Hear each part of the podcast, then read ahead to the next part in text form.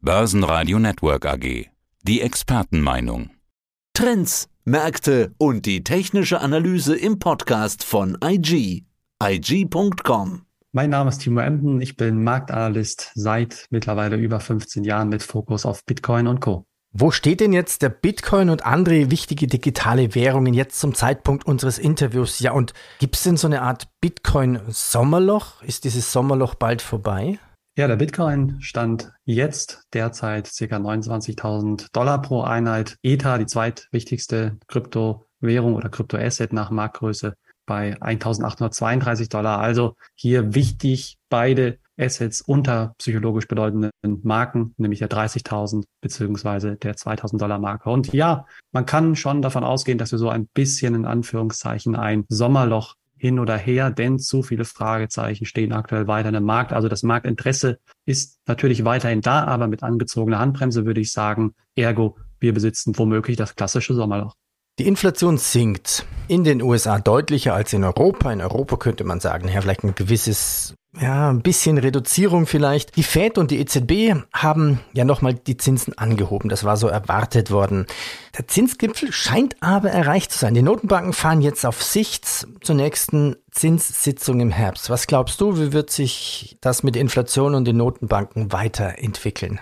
Ja, ich denke, dass die Wirtschaftsentwicklung in der Zukunft eben von Bedeutung, von ganz, ganz hoher Bedeutung ist, vor allen Dingen in den USA. Wir haben jetzt am Freitag beispielsweise am Nachmittag die Veröffentlichung der US-Arbeitsmarktdaten, welche natürlich immer auch irgendwo nach geldpolitischen Hinweisen abgeklopft werden. Die besitzen in diesem Kontext eine hohe Bedeutung, aber eben auch, was sagt das BIP, was sagen die Wirtschaftsdaten auch in, in der Eurozone in Zukunft. Also man wird sich hier, wie du eben sagtest, man wird womöglich auf Sicht fahren und dann eben entsprechend entscheiden, okay, was macht vor allen Dingen die Inflationsentwicklung dies und jenseits des Atlantiks und sollte die womöglich stärker zurückgehen als erwartet, wäre das natürlich hier ja sehr, sehr willkommen für Anleger, denn die hoffen natürlich, dass ja womöglich dann auf der September-Sitzung eben nicht mehr an den Zinsschrauben gedreht wird.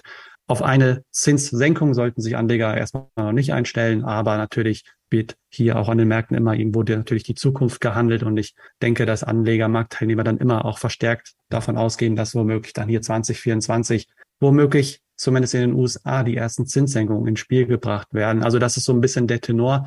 Ich glaube, dass man hier ganz gut bedient ist, abwarten, erstmal und auch Tee trinken, also hier nicht den Tag vor den Abend zu loben, denn sollte die Inflation womöglich hier wieder anziehen, auch wieder erwarten, anziehen, sich hartnäckiger erweisen als gedacht, dann haben wir den Salat und ich glaube, dann ist die US-Notenbank womöglich auch wieder hier verstärkt gezwungen, vielleicht sogar noch einen draufzusetzen, dann auch in diesem Jahr nochmal einen Zinsschrauben zu drehen.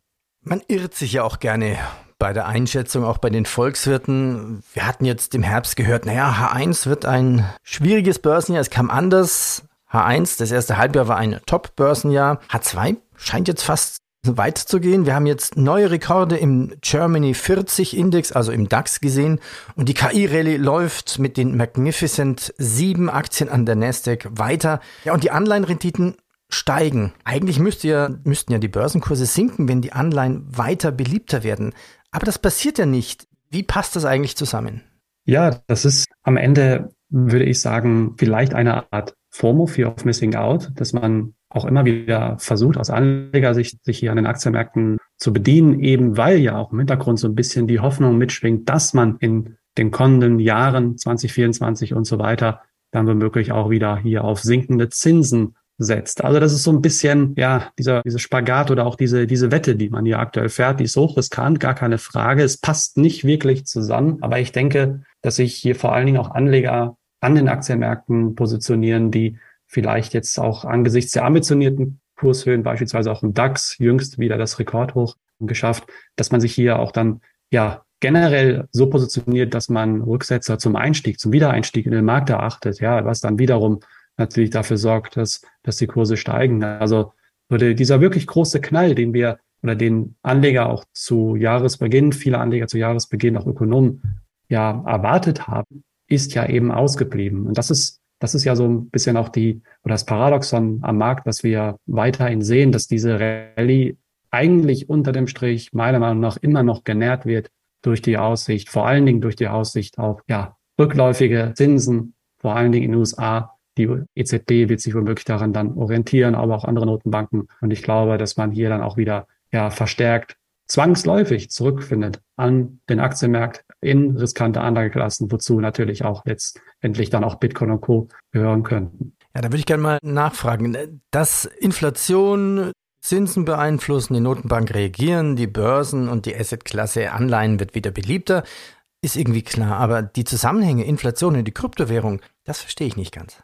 Ja, auf der einen Seite haben wir die Notenbanken, die ja seit ja, mindestens einem Jahr jetzt sich versuchen, gegen die Inflation zu stemmen. Das bedeutet, dass wir hier ja immer wieder gesehen haben, durch Zinserhöhungen die Inflation einzudämmen, was eben insbesondere ja auch dann zulasten von Tech-Werten in der Vergangenheit immer wieder ging, was wiederum natürlich im Einkorb geworfen wird, also Tech-Werte und Kryptowerte wie Bitcoin, die dann eben auch gelitten haben, tendenziell. Also man kann nicht sagen, dass beide Anlageklassen immer gelitten haben, sondern ja, man hat temporär auch hier immer wieder gesehen, dass Kryptowerte leiden können. Also man kann hier keine hundertprozentige Korrelation feststellen, aber die Tendenz ist schon da.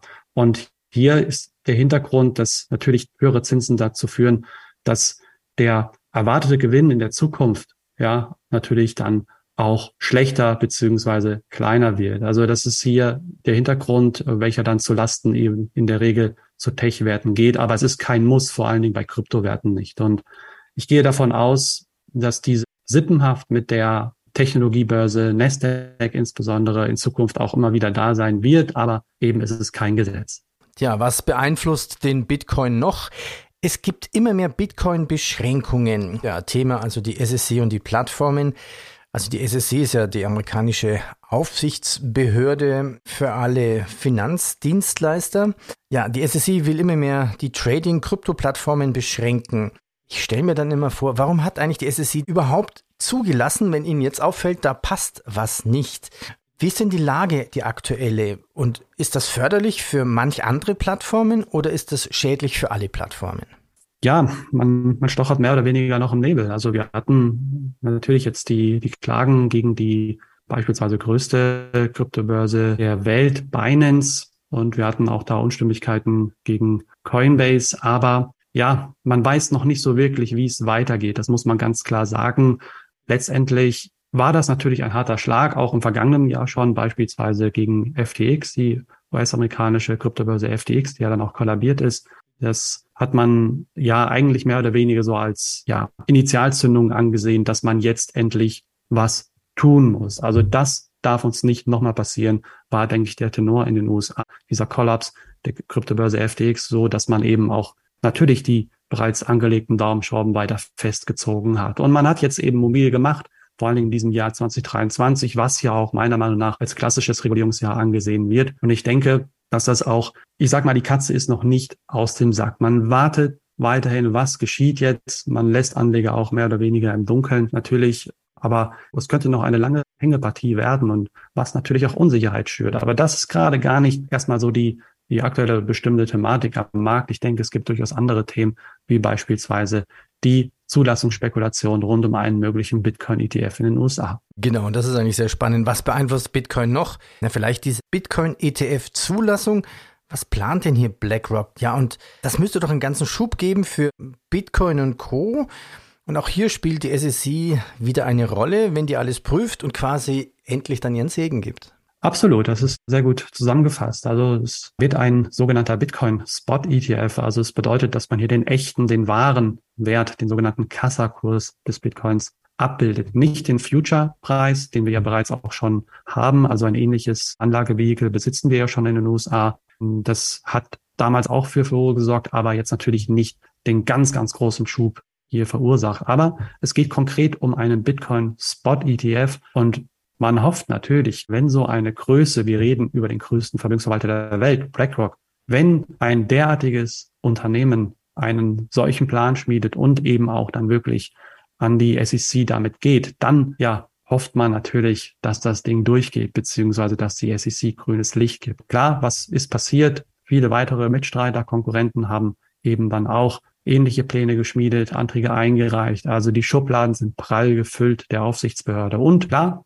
man muss sich auch überlegen, sollte der BlackRock-Antrag zugelassen werden, vielleicht auch etwas abgeändert, das kann auch sein, dann liegt es natürlich auf der Hand, dass die anderen Konkurrenten auch eben grünes Licht bekommen, womöglich, was dann zu einer ganzen Flut von ja, Bitcoin Spot ETFs führen würde. Und natürlich dann womöglich zur Folge hätte, dass wir hier ein ja, wiederbelebtes Vertrauen in die Branche zurückgewinnen und natürlich auch vor allen Dingen Privatanleger dann hier verstärkt einfachen oder einfacheren Zugang als jetzt erhalten würden.